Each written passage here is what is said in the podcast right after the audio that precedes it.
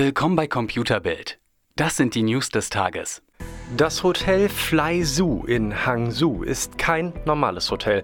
Es ist eine Unterkunft von Amazons größtem Konkurrenten Alibaba.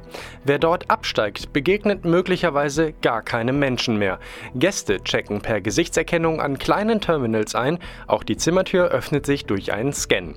Im hoteleigenen Restaurant servieren Roboter das über eine App bestellte Essen. An der Hotelbar mixt ein Roboterarm mit mehr als 20 verschiedenen Zutaten die Cocktails.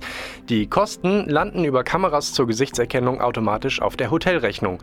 In dem vergangenen Monat eröffneten Hotel Flyzoo testet Alibaba neue Technologien, die der Konzern künftig an die Hotelindustrie verkaufen will. Für Alibaba geht es bei den Robotern vor allem um mehr Effizienz und weniger schlechte Laune, die bei Menschen manchmal dazu führt, dass die Motivation leidet, bei Robotern eben nicht. Nachdem sich ein Tesla-Fahrer bei Elon Musk mit einer fetten Parkdelle gemeldet hat und sich wünschte, dass der Wagen das aufgenommen hätte, kommt Musk dem Wunsch nach. Künftig wird es für viele Tesla-Modelle einen Überwachungsmodus geben.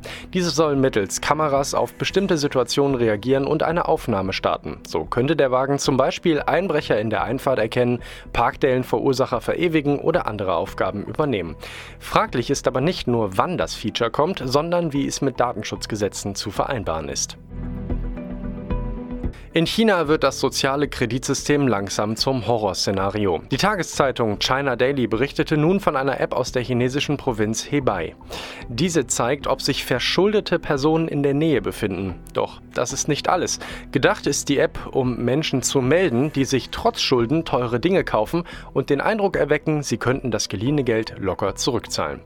Die Schuldner-App, die grob übersetzt den Namen Karte der Versagerschuldner trägt, ist vorerst nur über die Messenger-Plattform Plattform WeChat verfügbar. Die Daten für die App kommen aus einer Datenbank der Regierung. Mit Hilfe dieser Daten hat es im vergangenen Jahr bereits digitale Leinwände an vielbefahrenen Straßen gegeben, auf denen die Schuldner eingeblendet wurden. Der US-Luftfahrtriese Boeing hat seinen ersten erfolgreichen Testflug mit einem autonomen Elektrolufttaxi bewältigt. Mit dem Prototyp seien in Manassas im US-Bundesstaat Virginia ein kontrollierter Start sowie Schwebeflug und Landung gelungen, teilte der Konzern mit. Damit hat man die erste Testphase des Next-Programms durchlaufen. Es bleibt aber unklar, wann Flugtaxis eine Zulassung erhalten und ob sie jemals im öffentlichen Verkehr rumfliegen.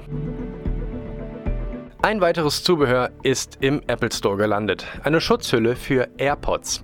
Doch nicht irgendeine, sondern eine wasserdichte, im Dunklen leuchtende Silikonhülle mit Karabinerhaken von Catalyst. Die Hülle ist ab sofort im Apple Store verfügbar und kostet schlappe 30 Euro. Kleiner Profi-Tipp, für 5 Euro gibt's da was bei eBay, Amazon und Co. Mehr auf computerbild.de, Europas Nummer 1 in Sachen Technik.